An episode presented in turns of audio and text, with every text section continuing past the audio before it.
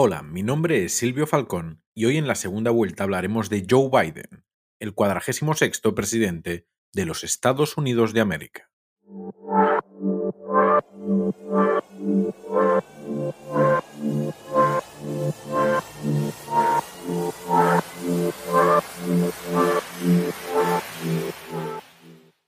¿Qué implicará la llegada de Joe Biden a la Casa Blanca?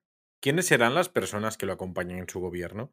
Después de unas semanas donde Donald Trump ha acaparado todas las portadas, es el turno de Biden. Es complejo saber qué hará en estos cuatro próximos años el segundo presidente católico de la historia de los Estados Unidos. Para conocer mejor sus planes, repasaremos las caras de su gobierno y las claves de política interior y exterior que deberán afrontar.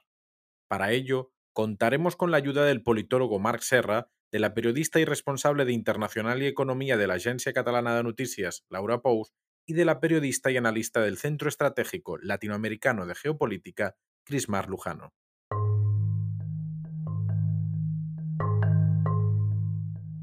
El presidente electo de Estados Unidos, Joe Biden, completó el viernes 8 de enero de 2021 las nominaciones para su gabinete, que será el más diverso de la historia del país y el primero con paridad de género, y reveló que estuvo a punto de incluir en él al senador Bernie Sanders, pero no quiso poner en riesgo el control demócrata del Senado.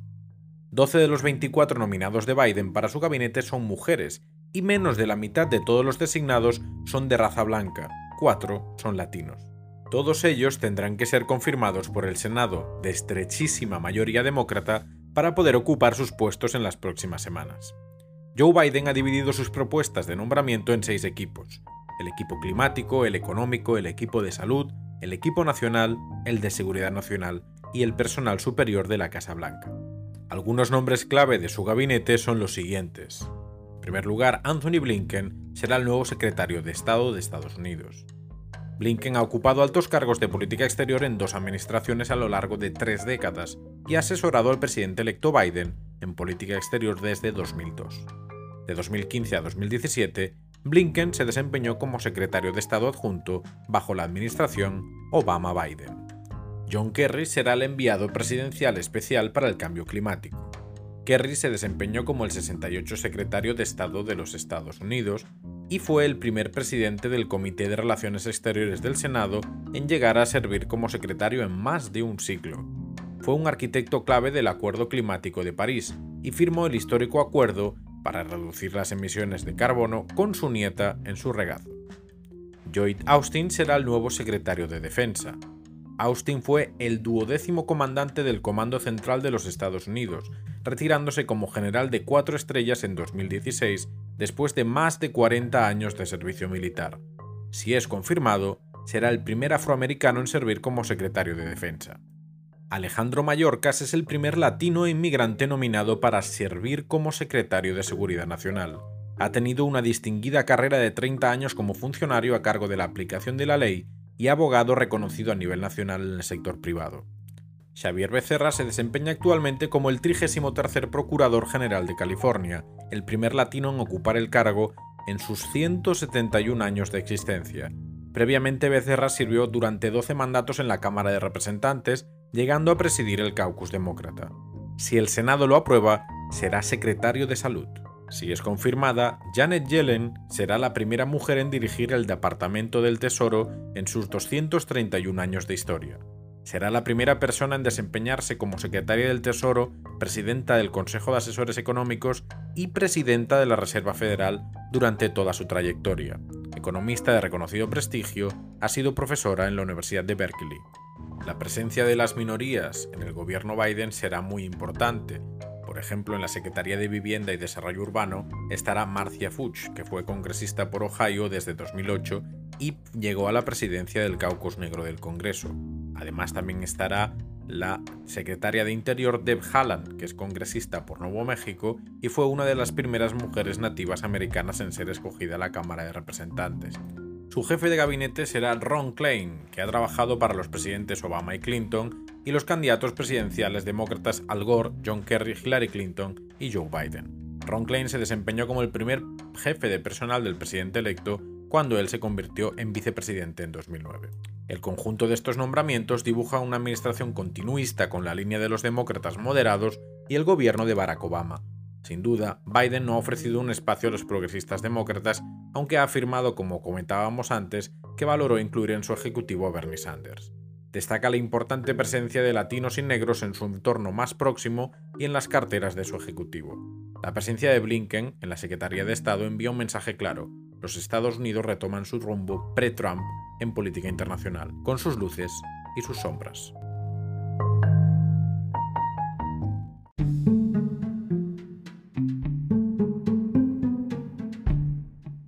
La Segunda Vuelta es un podcast autoproducido sobre elecciones, política y poder. Síguenos en Twitter en arroba la segunda vuelta, en Facebook y escúchanos en las principales plataformas digitales. Para hablar de la política internacional que podemos esperar de este nuevo gobierno, contaremos con tres expertos que nos explicarán su visión de la relación de los Estados Unidos con diferentes áreas del mundo. Para empezar, escuchamos a la periodista Crismar Lujano.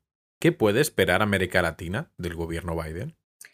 Bueno, em, hay varios puntos, ¿no? Porque se espera, por ejemplo, que, que, Biden tenga, o se supone al menos, que haya una política más institucional respecto a Trump, más personalizada, que incluso sea más racional, ¿no? Eso obviamente abre espacios para el diálogo. Sin embargo, no necesariamente se traduce en una política exterior que mire con beneplácito eh, pues, no sé, la, economía, la intervención de, la economía del Estado en otros países, como en Venezuela, como en Bolivia, ¿no? Claro que ahorita también hay em, una, un reordenamiento de las fuerzas políticas en América Latina por, eh, por la, eh, victoria de Lucho Arce en Bolivia, por México, por Argentina y por lo que, se pueda, lo que, por lo que pueda pasar en Ecuador. Entonces, sobre Biden en América Latina, yo creo que el neoliberalismo va a seguir siendo el eje de su política exterior. En inmigración, por ejemplo, respecto a Centroamérica, se supone que va a apostar por una política migratoria integral, aunque no necesariamente será menos securitizada. Recordemos que Biden fue uno de los arquitectos de la Alianza para la Prosperidad del Triángulo del Norte. Eh, para Colombia, eh, pues se espera que continúe con la política antinarcóticos. Biden también fue promotor del Plan Colombia. Y respecto a otros bloques como Cuba, Nicaragua y Venezuela, Biden ha sido enfático, ha prometido eliminar, eh, por ejemplo, con respecto a Cuba, las restricciones impuestas por Trump en las remesas y los viajes, así como la restauración del programa de reunificación familiar cubano y posiblemente favorecerá los asilos eh, a refugiados, ¿no? Y limitará deportaciones, pero con Venezuela y Nicaragua, su lema es restaurar la democracia, cambio de régimen, lo que, con lo que desde el Pentágono se maneja, em, por, en este sentido, lo diferente con Trump, quizás, una, vía de presión inteligente, ¿no? además que, por ejemplo, con Venezuela ha habido un compromiso con la comunidad que reside en Estados Unidos para em, otorgarles el estatus de protección temporal que Trump negó en su oportunidad.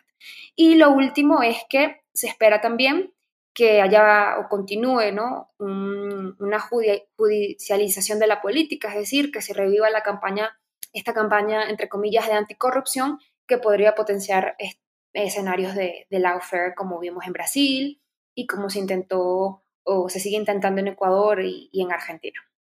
La etapa Trump ha abierto muchas incógnitas en el tablero internacional. La Unión Europea se vio obligada a reformular sus relaciones con su socio atlántico y hubo un freno global al multilateralismo y a la lucha contra el clima. Nos habla de ello la periodista Laura Pous. En un Capitolio blindado, escena hace solo unas semanas del asalto violento de los seguidores ultras de Trump. Allí jurará el cargo de presidente de los Estados Unidos Joe Biden. Y lo hará sin Trump, un peligroso mal perdedor que finiquita su mandato de la peor manera posible, alentando las teorías de la conspiración del robo de votos y dividiendo aún más si cabe a un país ya muy polarizado. Y ese será seguro el mayor reto de Biden, to heal the country, curar las heridas, unir a los americanos y gobernar para todos ellos, incluidos los más de 72 millones que votaron a su rival. De hecho, ese era ya el reto, incluso antes del bochornoso ataque a la sede de la democracia estadounidense. Biden debe curar las heridas también de una nación que se ahoga literalmente por culpa del coronavirus y de la penosa gestión de un presidente negacionista que ha convertido a los Estados Unidos en un país con más de 23 millones de casos y que se acerca peligrosamente a los 400.000 muertos. Trump ha gobernado de espaldas a la mitad del país, alentando la ultraderecha y los supremacistas blancos, a los que incluso dijo que quería mucho mientras reventaban ventanas del Capitolio y saqueaban el despacho de Nancy Pelosi. Y acabar con eso será su primera, más importante y complicada prioridad. Pero Trump también ha gobernado de espaldas y a menudo a la contra de buena parte del mundo. Y ahora Biden debe recoger los pedazos del desastre, acabar con el aislamiento de Estados Unidos, volver al pacto por el clima, intentar reconducir el pacto con Irán y acabar con la etapa de insultos e incluso menosprecio a los socios de la OTAN y la Unión Europea. En plena pandemia mundial no tiene ni el menor sentido seguir fuera de la OMS. Con Biden deben acabar los aranceles, las recriminaciones y las desconfianzas. En Bruselas todavía no digieren el shock de ver a un presidente de los Estados Unidos celebrando el Brexit o cobijando ultras como Orban o Salvini mientras se congelaban los contactos con Berlín y París. En las capitales europeas, Trump consiguió algo insólito, que se dejara de confiar en Washington. Merkel lo dijo bien claro después de aquella reunión del G7 famosa por una foto de la canciller con las manos encima de la mesa, mirando a un Trump con brazos cruzados en el pecho, cual niño de parvulario. La era en que podíamos confiar totalmente en otros se acabó, en parte.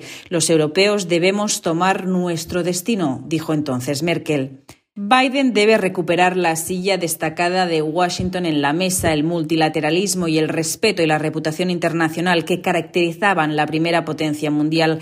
Deben eliminar para siempre la retórica desconfiada y agresiva de Trump. La relación transatlántica está más rota que nunca y en Bruselas esperan con ansia el inicio de la era Biden. Pero no será fácil. En la cola de retos el primero es el doméstico. La sociedad norteamericana está también más rota que nunca. Y es un pez que se muerde la cola. El asalto al Capitolio y la polarización interna en Estados Unidos ponen en duda la capacidad de Washington de liderar en la escala global, de ser un socio fiable. Cómo lo gestione Biden marcará sin duda su mandato, dentro y fuera del país. Para finiquitar el bloque de política internacional, el politólogo Mar Serra nos presenta las futuras relaciones de los Estados Unidos con su antiguo rival de la Guerra Fría, la Rusia de Putin. Putin no es, como plantea Trump, un socio estratégico, sino un rival estratégico. Con Biden no se permitirá a una Rusia revanchista interferir en nuestras democracias, según dijo literalmente en campaña el flamante presidente de los Estados Unidos. Rusia es el país que más amenaza la seguridad de los Estados Unidos. Es nuestra mayor amenaza en relación a la seguridad y a romper nuestras alianzas. Joe Biden, 25 de octubre de 2020, a las cámaras de la CBN. El Kremlin se apresuró a lamentar dichas declaraciones y las atribuyó al odio absoluto a su país. De hecho, vino a negar en declaraciones de su portavoz Dmitry Peskov que constituían ninguna amenaza para los americanos. Putin aclaró, de hecho, en plena campaña entre Biden y Trump, que trabajaría con cualquier presidente de los Estados Unidos, pero siempre se ha mostrado más cercano a Trump, a quien le reconoce los esfuerzos para mejorar las relaciones entre los dos rivales históricos de la segunda mitad del siglo XX. No es ninguna sorpresa que considere entonces a Biden como alguien que propaga una retórica antirrusa. De todas formas, Putin sentenció que existe sigue existiendo un cierto acuerdo entre los dos grandes partidos norteamericanos en el objetivo de contener a Rusia. Como muestra un botón, Trump ha aplicado más sanciones a Rusia en cuatro años que Obama durante sus ocho. Con las declaraciones de Biden, poco antes de dejar la vicepresidencia de los Estados Unidos en su día, al ingresar Trump en la Casa Blanca, nos podemos hacer una idea de lo que nos viene sobre la relación Washington-Moscú. Citamos algunas de ellas. Su objetivo es claro, hundir el orden liberal internacional. La principal amenaza proviene de actores externos que se empeñan en fracturar el orden liberal internacional, en referencia también a China y a actores de Oriente Medio. Putin trabaja con todas las herramientas disponibles para podar el proyecto europeo, busca los puntos débiles entre los países occidentales y trata de hacer volver al planeta hacia un sistema definido en zonas de influencia. O sea, claramente hacía referencia a la Guerra Fría. Incluso hemos visto ataques cibernéticos contra partidos políticos e individuos en Estados Unidos.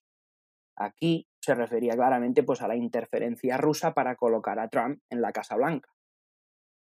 Con esta contundencia y beligerancia en el mensaje en relación a Rusia, nos preguntamos, ¿sabrá Biden contrarrestar la influencia de Putin a diferencia de cuando él mismo era la mano derecha de Barack Obama? Recordemos que Putin se salió con la suya con el estallido de la crisis en Ucrania y su invasión en el 2013 y también desplegó sus influencias en Oriente Medio antes que el dubitativo Obama, pasándole bastante la mano por la cara en su día con el conflicto sirio.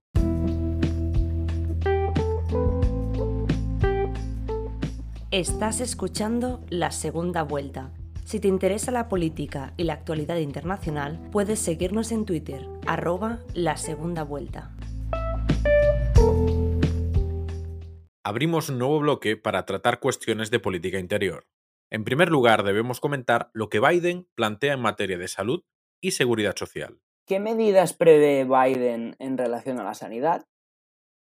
Refuerzo y reimpulso de la Affordable Care Act y Medicaid, es decir, el Obamacare, Ley de Protección del Paciente y Atención Médica Asequible.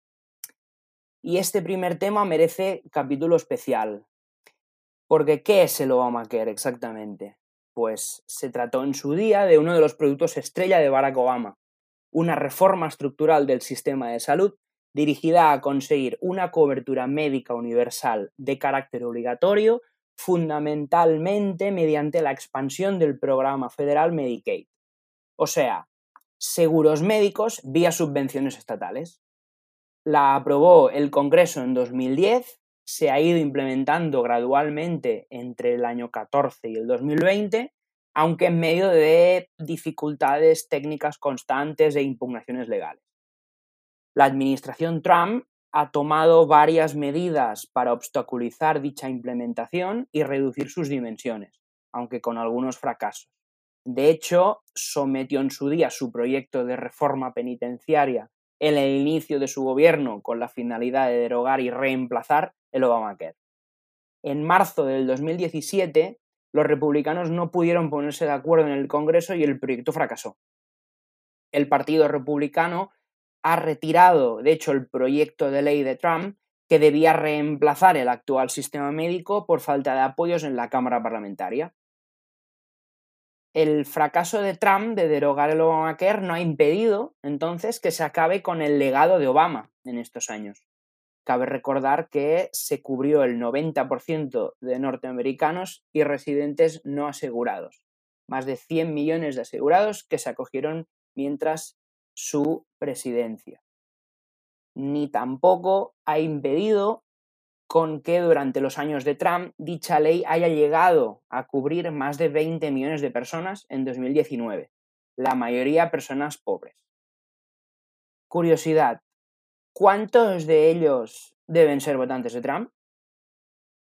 ¿Qué más tenemos? Eh, por ejemplo, ¿se acabará con Biden los sustos, los sobresaltos y los palos en las ruedas para normalizar las ayudas estatales en relación a estos seguros médicos de los estadounidenses? We'll see. Opción pública en el seguro médico vinculado al contrato de trabajo, otra de las propuestas de Biden en este sentido. El no a la privatización de la seguridad social. El no también al aumento de la edad de jubilación. El no al recorte de las coberturas médicas abaratamiento de los medicamentos y vía créditos fiscales de los seguros familiares privados. Inversiones de 775.000 y 450.000 millones de dólares para la remuneración del cuidado de niños, ancianos y dependientes. Y también prevé un plan para terminar con la crisis de los opioides, es decir, lo que viene a ser la heroína, el fentanilo y analgésicos legales como oxicodona, hidrocodona, morfina, etc., que estimulan las farmacéuticas y que ha causado tantos muertos en Estados Unidos como consecuencia del elevado número de drogadictos y por el uso indebido de estos analgésicos legales. Y para cerrar este bloque, creemos importante también remarcar el anuncio que recientemente Biden ha hecho público. 100 millones de vacunas en sus 100 primeros días de mandato. Ese ha sido el anuncio en cuanto al plan para atajar la emergencia sanitaria producida por la pandemia de la COVID-19, un plan de vacunación que promete comprar e inyectar dosis a 100 millones de estadounidenses durante estos tres primeros meses de, su mandato. Para ello, el nuevo paquete de medidas incluye otros 160.000 millones de dólares para un plan nacional de vacunación y rastreo de contagios. ¿Y qué futuro económico le espera a Estados Unidos? La Reserva Federal hizo públicas sus perspectivas económicas para Estados Unidos este 2021 y anticipó un crecimiento del 4,2% y una tasa de desempleo del 5%. Unos datos sujetos a la evolución de la pandemia de la COVID, según su presidente Jerome Powell. Se espera también, según datos de la Reserva Federal, que el paro descienda del 5,5% a una tasa de desempleo de tan solo el 5%, unos datos que distan de las previsiones negativas en muchos países de Europa o de América Latina. En lo referente a empleo, la Reserva Federal predijo que la tasa de desempleo caería más rápido en 2021 de lo que anticipó anteriormente, hasta el 5% en comparación con su estimación anterior del 5,5% a la que ahora mismo hacíamos referencia. La economía mundial en su conjunto estará pendiente del avance de las diferentes vacunas y de los nuevos brotes del COVID-19, que condicionarán la movilidad de las personas y por tanto la productividad de sus sistemas económicos. El Producto Interior Bruto Mundial sufrió en 2020 su caída más pronunciada desde el final de la Segunda Guerra Mundial. Millones quedaron desempleados o sus puestos suspendidos, y los gobiernos inyectaron millones de dólares en sus economías para evitar daños mayores. Actualmente la economía china ya crece de nuevo, aunque es posible que en muchos países no ocurra del mismo modo hasta 2022. La nueva administración ya ha anunciado que además inyectará 1,9 billones de dólares, billones de dólares, en la economía. Entre las medidas anunciadas para reactivar la economía se incluye la transferencia directa de dinero a la ciudadanía como herramienta para reactivar el consumo, el llamado Helicopter Money, helicóptero del dinero, anunciado, ingresaría directamente 1.400 dólares a un gran porcentaje de la población estadounidense, cantidad que se sumaría a los ya 600 dólares en cheques de comida que se aprobaron unas semanas atrás. Por lo tanto, lo complejo para Biden será asumir el reto económico de la mano del desafío climático. Sin duda, la recuperación económica de Estados Unidos marcará un antes y un después en el conjunto de Occidente. Y ahora es momento de hablar de una de las cuestiones que más tiempo ocupó en la campaña de 2016 en boca de Donald Trump, inmigración y fronteras. La inmigración es esencial para la sociedad y la economía y requiere un enfoque humano. Así piensa Biden, quien tratará de desarrollar una política en materia de inmigración y fronteras que se centrará básicamente en desmontar todas las medidas que Trump impulsó. A continuación la repasamos. Biden pondrá fin a la emergencia nacional en la frontera de México, las redadas militarizadas de inmigrantes clandestinos y la separación de familias. El field the wall de Donald Trump ha quedado en nada de nada. Propone además también priorizar alternativas a las detenciones. Por otro lado, el levantamiento de las prohibiciones xenófobas del visado a musulmanes, árabes y africanos. Recordamos que después de asumir el cargo, Trump emitió un decreto para suspender la entrada de personas de varios países de mayoría musulmana, como decíamos, durante 90 días. La orden, esta orden pasó por varias interacciones en cortes antes de que fuera confirmada. Biden también propone el restablecimiento de la DACA y reforma migratoria que de la residencia permanente a los Dreamers y les facilite el acceso a la, a la ciudadanía. Pero, ¿qué es la DACA? Pues la DACA es la política migratoria que Obama instauró y que tiene como finalidad beneficiar a ciertos inmigrantes indocumentados que llegaron al país cuando eran niños y que cuentan con cierto nivel educativo, en, particular a los denominados Dreamers. Podríamos decir que con medidas como estas, Biden propone un cambio hacia la ciudadanía para inmigrantes indocumentados. Los inmigrantes indocumentados sin antecedentes penales no deberían ser el foco de la deportación, dijo literalmente Joe Biden en un debate presidencial en junio.